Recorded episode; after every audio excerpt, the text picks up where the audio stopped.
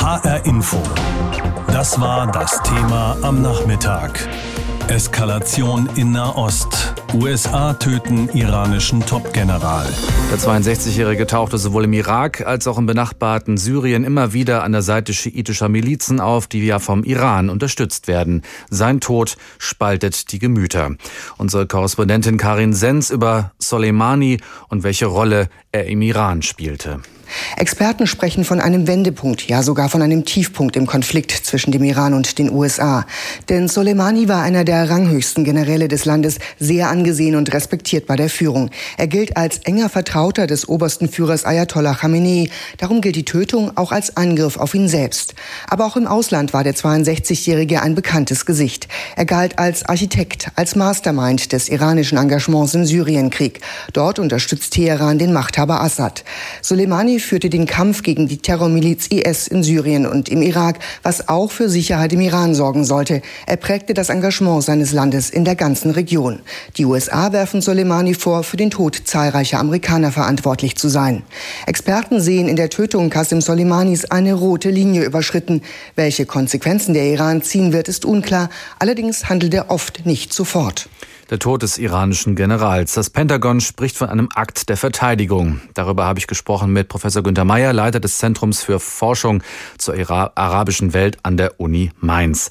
Der Angriff auf Soleimani sei auf Anweisung von Präsident Trump erfolgt, um weitere Angriffe auf US-Kräfte zu verhindern. Ist dieser drastische Schritt der USA aus Ihrer Sicht, Herr Mayer, also nachvollziehbar?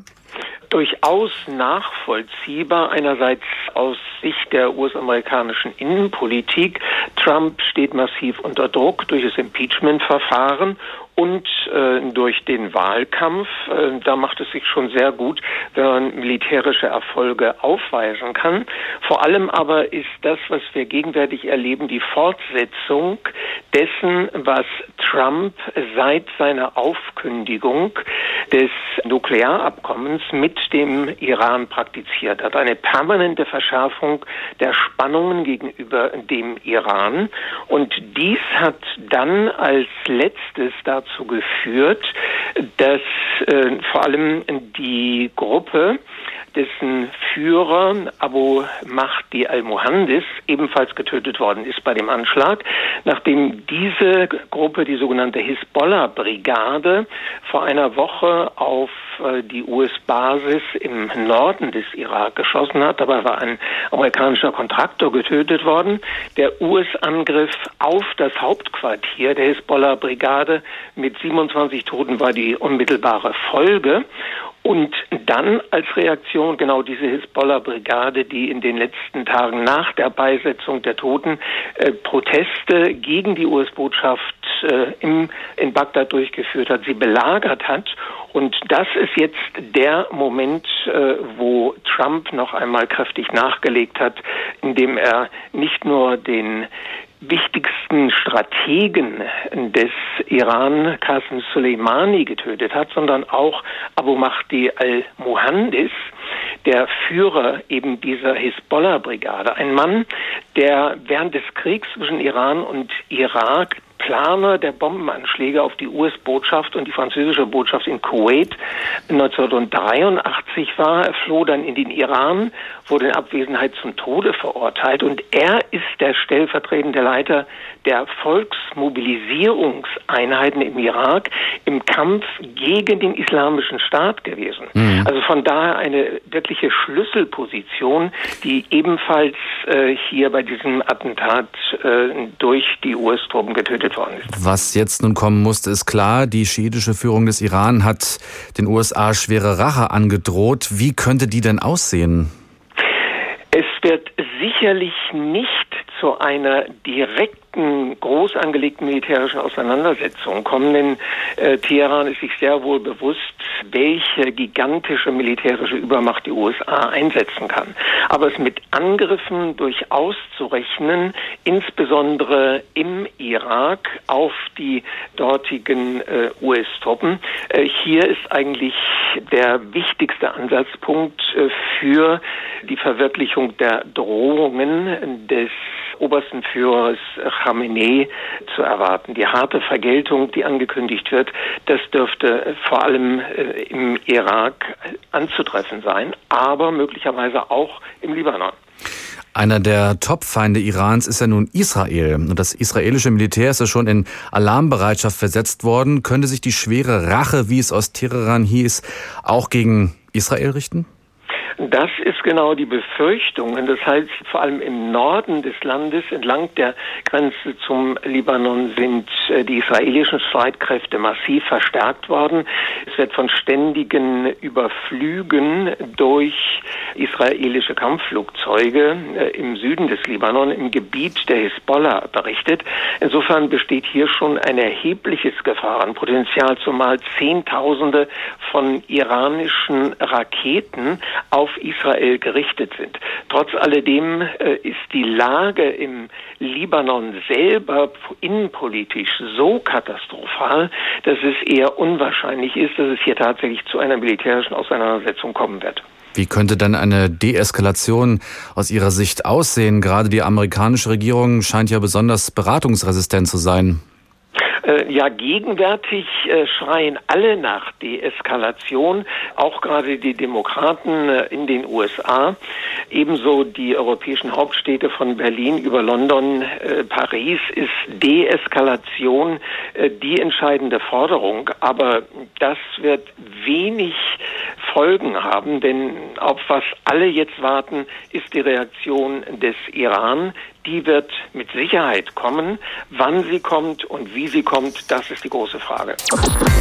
Das Pentagon erklärte, dieser Angriff sei auf Anweisung von US-Präsident Trump erfolgt. Der Konflikt zwischen den USA und dem Iran hält die Welt seit Jahren ja schon in Atem. Nach der Tötung des iranischen Generals hat dieses Verhältnis allerdings einen neuen Tiefpunkt erreicht.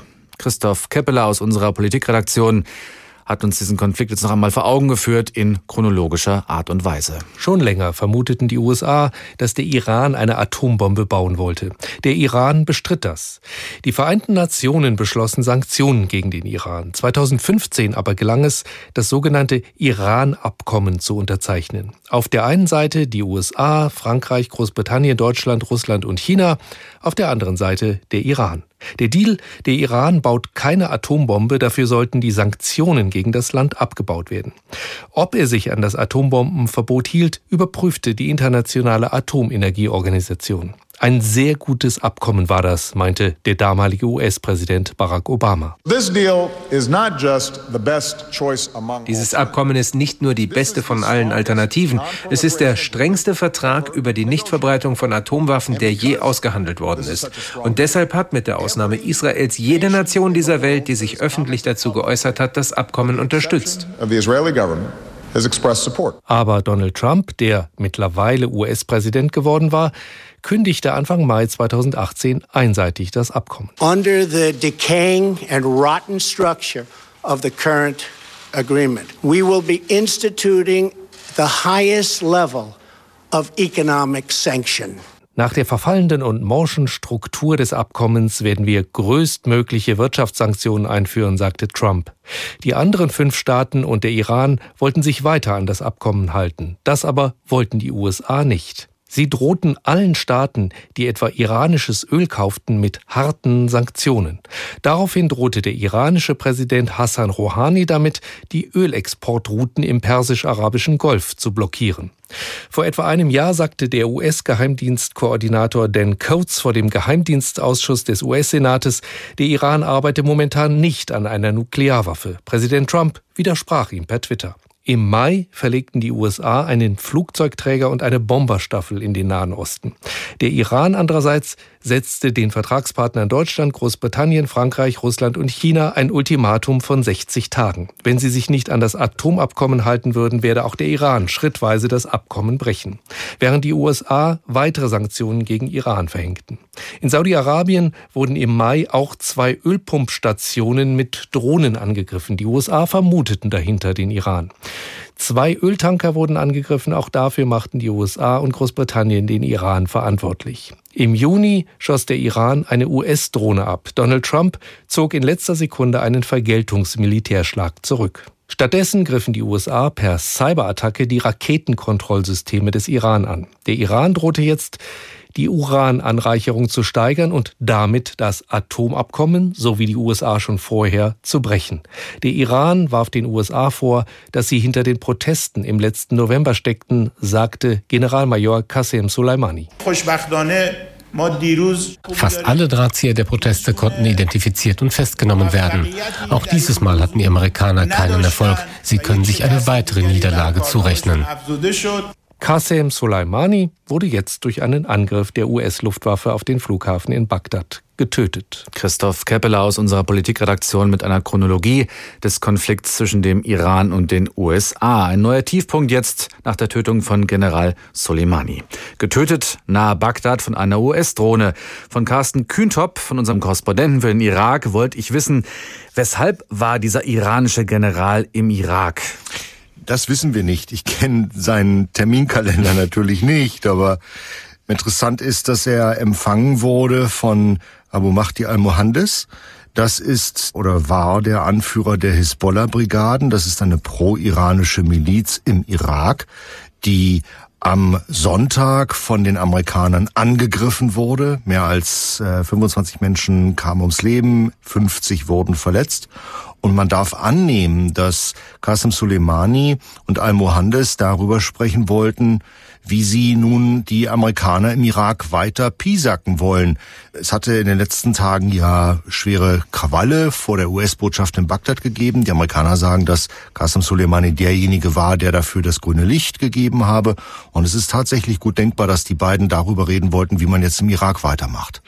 Teheran verfügt ja im Nachbarland Irak besonders viele treue schiitische Milizen, die auch politisch großen Einfluss besitzen. Wie machen Sie den eigentlich geltend? Das ist in den letzten Monaten immer deutlicher geworden. Das ist immer offener ans Licht geraten. Ein Beispiel. Der irakische Ministerpräsident Adel Abdel Mahdi musste ja zurücktreten, hat seinen Rücktritt erklärt, ist jetzt nur noch amtierend im Amt.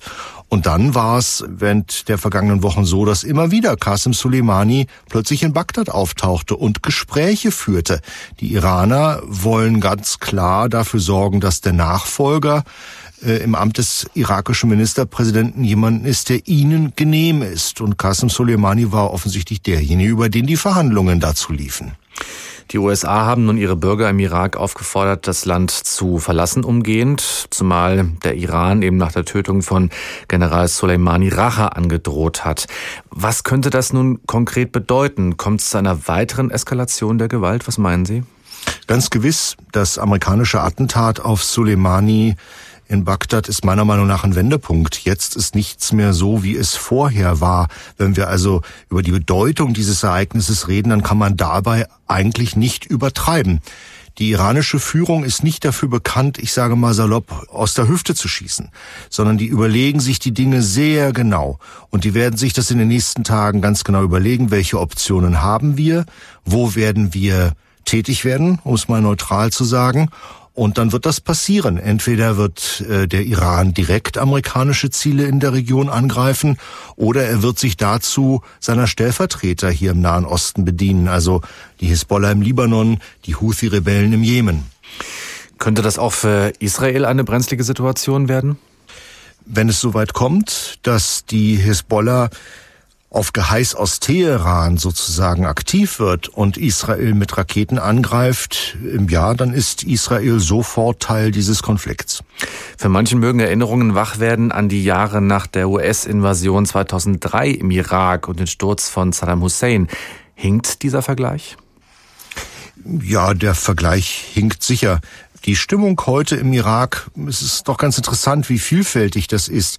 Ähm, auf dem Tahrirplatz in Bagdad, das ist das Epizentrum der Proteste. Wir haben ja seit drei Monaten mittlerweile hunderttausende Iraker immer wieder auf den Straßen in Bagdad und in vielen Städten überall im Süden des Landes. Auf dem Tahrirplatz in Bagdad, da war heute früh, als diese Nachricht vom Tod von Qasem Soleimani und von diesem irakischen Milizionär Al-Mohandes die Runde machte, da war Mensch nach Feiern zumute. Da wurde gesungen und da wurde getanzt. Die irakische Regierung offiziell hat natürlich etwas anderes gesagt. Der Ministerpräsident hat von einem Akt der Aggression gegen den Irak gesprochen gesprochen und von einem Verstoß gegen die Souveränität des Landes. Auch wenn der amerikanische Außenminister schon beteuert hat, man wolle keinen Krieg mit dem Iran, aber die Mächtigen in Teheran werden sich rächen, wie oder wann auch immer. Die Gefahr einer Eskalation der Gewalt in der Golfregion ist hoch. Davor hat auch die Bundesregierung heute gewarnt, nach dem tödlichen US-Angriff auf den ranghohen iranischen General Qasem Soleimani. Fast jeder in der Region kennt dieses Gesicht des 62-jährigen Irak, Syrien. Soleimani tauchte immer dann auf, wenn es für den Iran besonders wichtig war.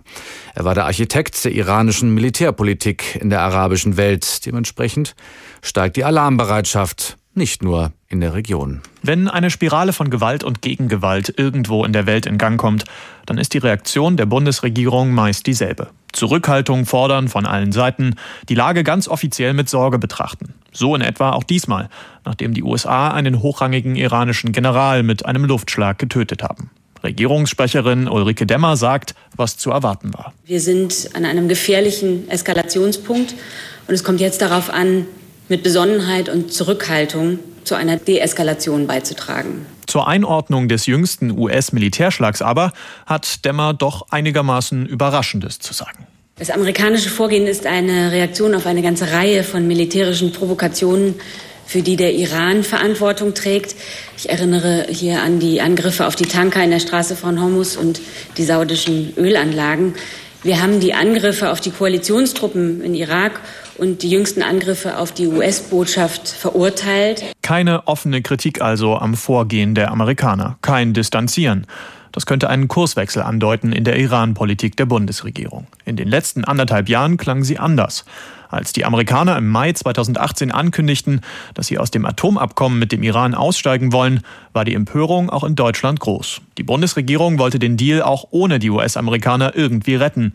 Auch als die Trump-Regierung Sanktionen ankündigte gegen alle, die weiter mit dem Iran Geschäfte machen wollten, hielt die Regierung dagegen. Einen Stoppknopf für die Eskalation hat sie seitdem trotzdem nicht gefunden. Die Iraner zündeln, die USA auch. Und was bleibt, ist Besorgnis, wie es jetzt weitergeht. Insbesondere muss vermieden werden, dass äh, der Irak weiter in den Konflikt hineingezogen und destabilisiert wird. Alle müssen auch ein Interesse daran haben, dass der Kampf gegen IS erfolgreich fortgesetzt werden kann. Sagt Christopher Burger, Sprecher im Auswärtigen Amt. Der Irak könnte weiter Schauplatz der Auseinandersetzung sein. Auch für die deutschen Soldatinnen und Soldaten dort heißt das alles nichts Gutes. 130 von ihnen sind aktuell im Irak, 30 davon in und um Bagdad. Sie sollen dort irakische Sicherheitskräfte ausbilden. Christina Ruzzi, Sprecherin des Verteidigungsministeriums, kündigt an, dass die Sicherheitsvorkehrungen für deutsche Soldatinnen und Soldaten im Irak nun erhöht werden. Es ist so, dass wir eine Einschränkung haben werden, nämlich keine Bewegung außerhalb militärischer Liegenschaften im äh, Bereich Tachi und Bagdad. Oppositionspolitiker fordern noch deutlich mehr. Der außenpolitische Sprecher der Grünen, Omid Nuripur etwa, hat grundlegende Zweifel, ob die deutsche Mission im Irak noch Sinn ergibt. Er fordert, dass der Einsatz vorerst ausgesetzt wird, bis klar ist, wie die Soldaten vor Ort wirklich sicher sein können. Auch Berlin ist besorgt, hat uns Marcel Heberlein erklärt. Die Al-Quds-Brigaden mischen in allen Konflikten der Region maßgeblich mit, vor allem zuletzt auch sehr verstärkt im Irak. Organisatorisch war General Soleimani dem iranischen Revolutionsführer Khamenei unterstellt. Der ließ über Twitter umgehend verbreiten, den Verbrechern, die für den Tod Soleimanis verantwortlich seien, drohe schwere Vergeltung. US-Bürger wurden inzwischen aufgefordert, den Irak zu verlassen. Ich habe Julia Kastein, unsere Korrespondentin in Washington, gefragt, ob man in den USA USA jetzt mit einem Gegenschlag des Iran rechnet. Ich glaube, man kann sogar so weit gehen zu sagen, man geht davon aus, dass es eine irgendwie geartete Reaktion des Iran geben wird. Aber wie die ausfallen wird, ist halt die große Frage. Man rechnet mit einem möglichen Cyberangriff, aber eben auch mit weiteren Angriffen auf US-Einrichtungen und auf US-Bürger in der Region. Der Befehl zur Tötung von Soleimani soll direkt von Präsident Donald Trump gekommen sein. Warum war ihm dieser Schlag gegen den iranischen Topgeneral so wichtig? Die Trump-Regierung macht Soleimani verantwortlich für sehr viele Anschläge auf US-Einrichtungen und auf US-Bürger in den vergangenen Jahren in der gesamten Region, ob das nun Syrien ist oder der Irak oder der Libanon. Immer habe dahinter Soleimani als Strippenzieher des Iran gesteckt und er habe eben, das sagt Mike Pompeo, der US-Außenminister, heute Morgen hier im Frühstücksfernsehen, er habe eben einen weiteren Angriff, eine weitere Attacke geplant.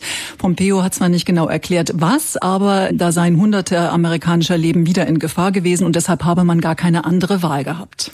Was sagen denn die US-Demokraten zur Tötung des iranischen Generals? Stehen die hinter dieser Aktion?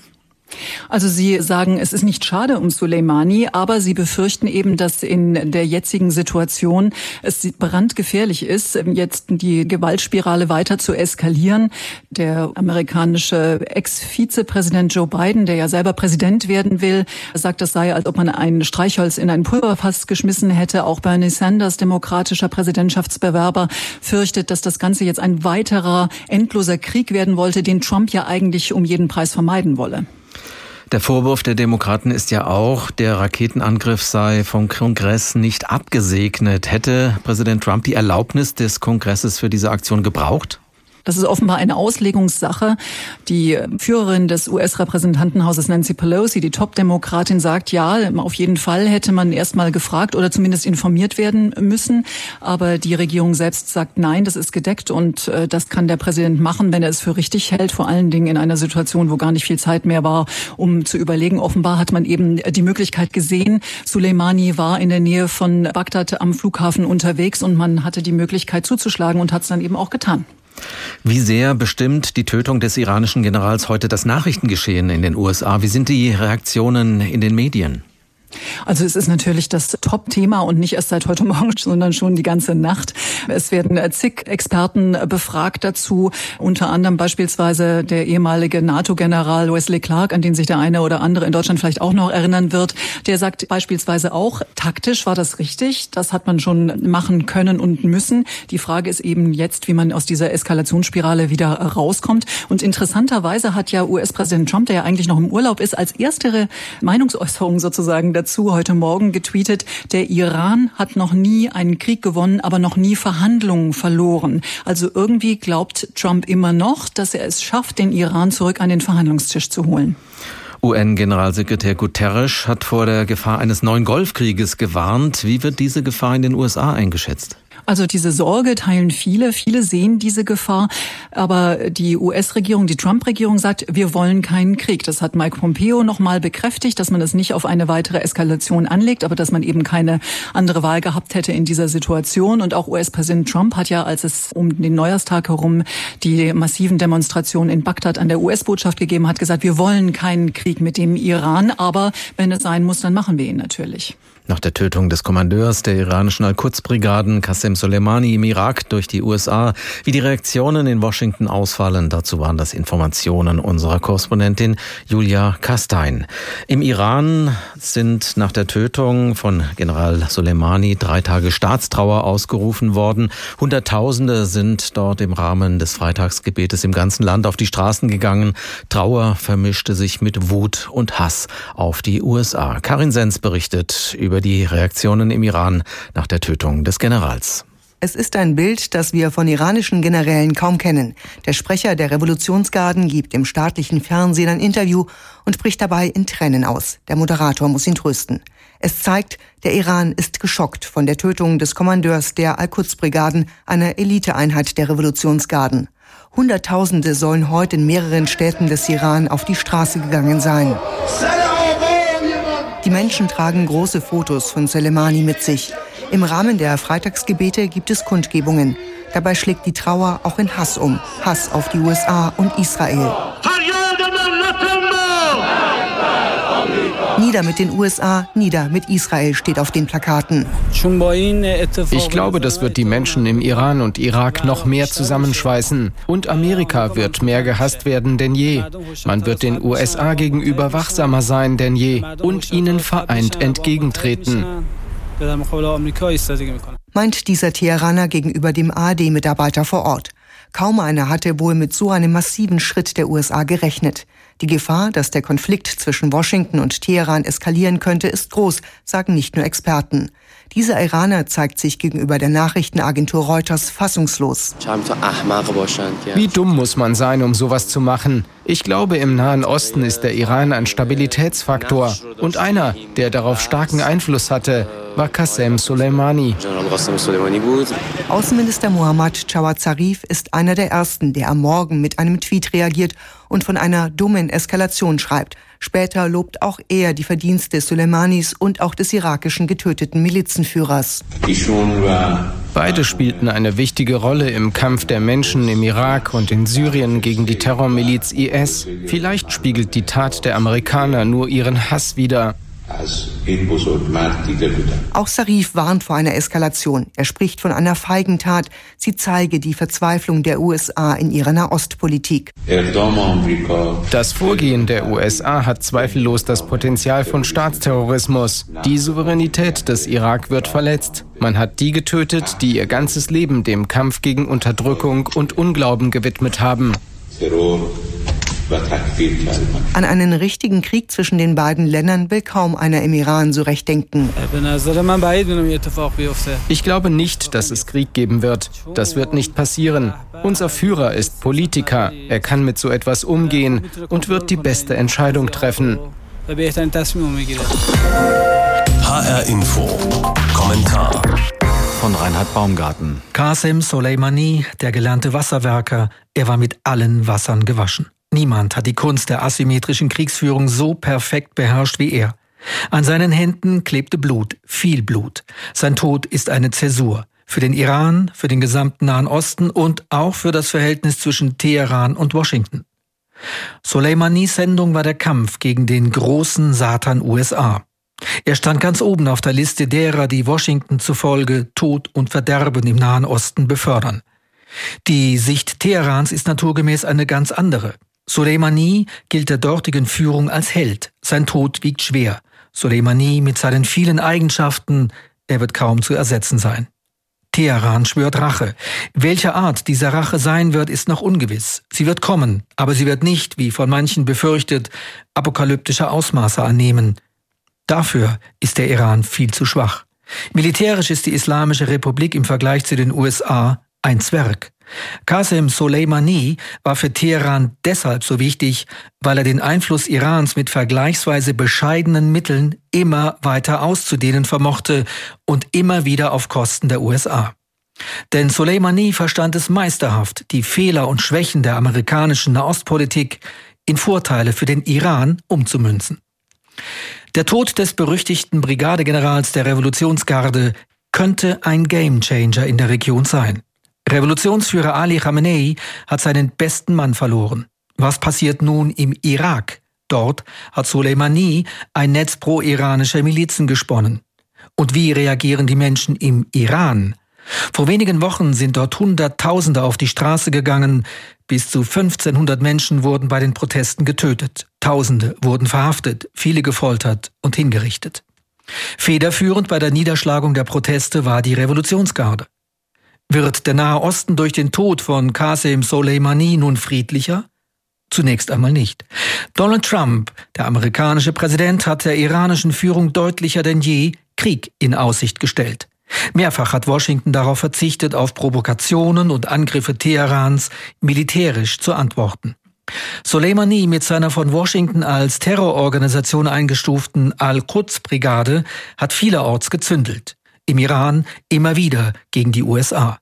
Raketenangriffe auf US-Verbündete, Brandsätze gegen die US-Botschaft in Bagdad, Provokationen im Persischen Golf, Qasem Soleimani, der öffentlichkeitsscheue Schattenmann, er wurde immer wieder hinter solchen Aktionen vermutet. Andere werden ihm nun folgen und seinen asymmetrischen Krieg fortsetzen. Dem Regime in Teheran bleibt gar keine andere Wahl, wenn es überleben will. Für die Menschen Irans sind das ziemlich schlechte Aussichten. Dreimal pro Stunde ein Thema. Das Thema in HR Info. Am Morgen und am Nachmittag.